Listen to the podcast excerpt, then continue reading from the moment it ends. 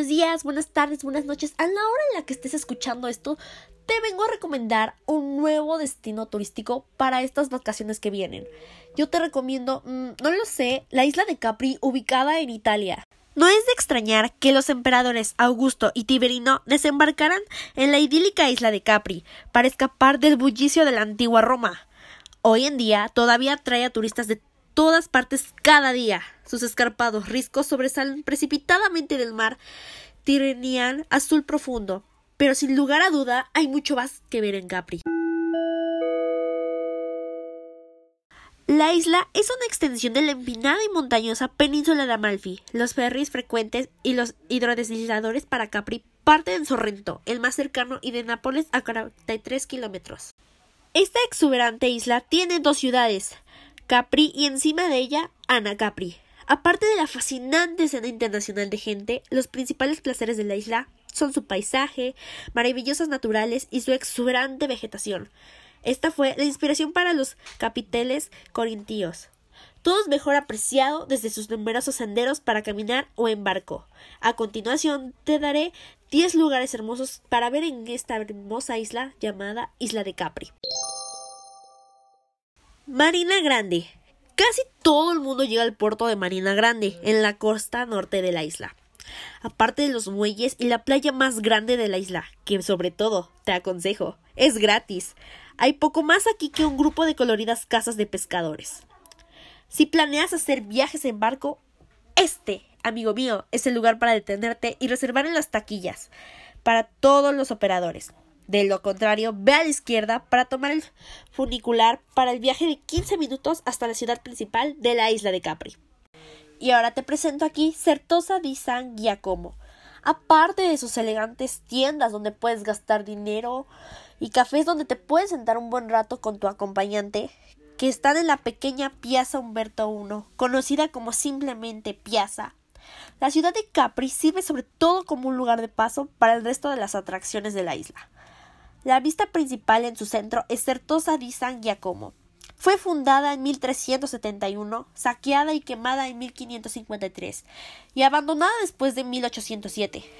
Pero en un apogeo, este monasterio cartullo dominó la isla.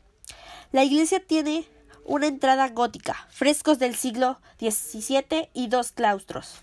El convento alberga el Museo Diefenbach, una colección de obras del Art Nouveau alemán y del pintor simbolista Karl Wilhelm Diefenbach, que vivió en Capri entre 1900 y 1915.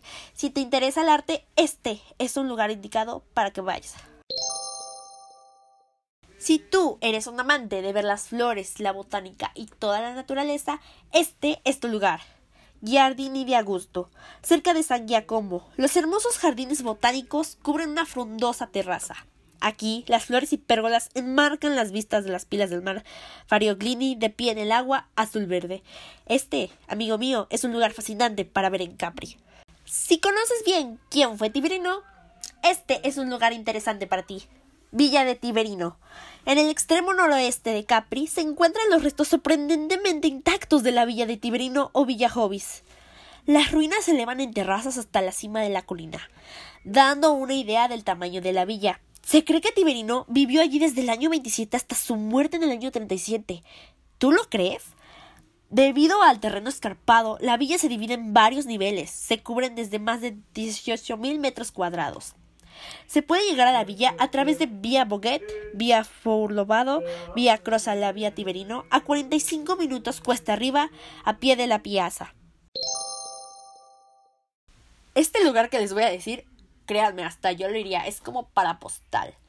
Si eres amante de los amaneceres o de los atardeceres, Punta Tragara es para ti. Este lugar se encuentra en el extremo sureste de Capri, una terraza en el promontorio de Punta Tragara domina la costa sur y las tres pilas de mar conocidas como las Faraglioni.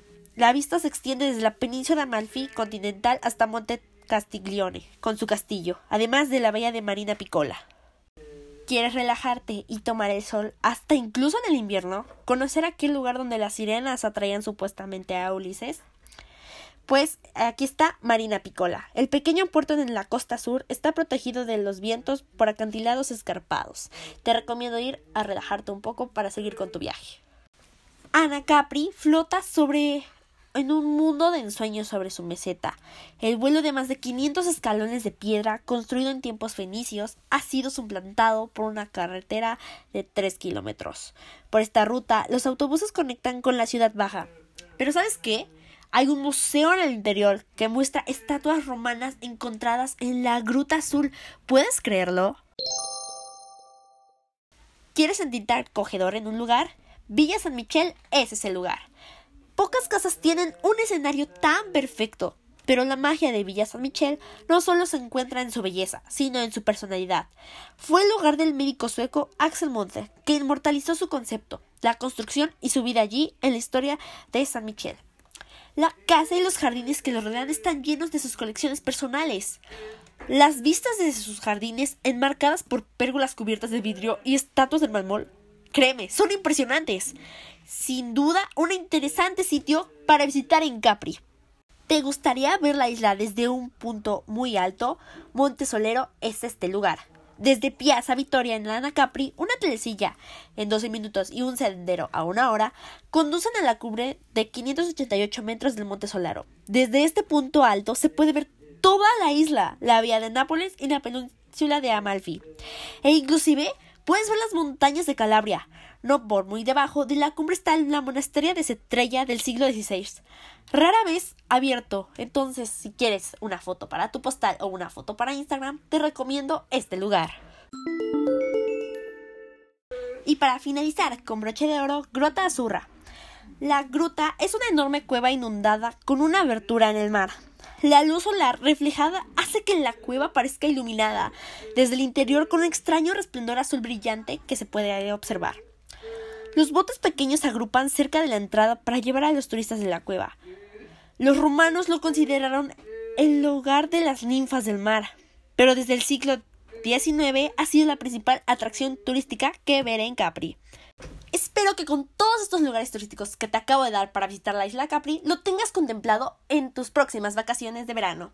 Esto fue el equipo 2 conformado por Marisa Carreño, Abigail Chimal, Marco Dávila, Alexei Johnson, Jonathan Sánchez y Rafael Soto. Hasta la próxima.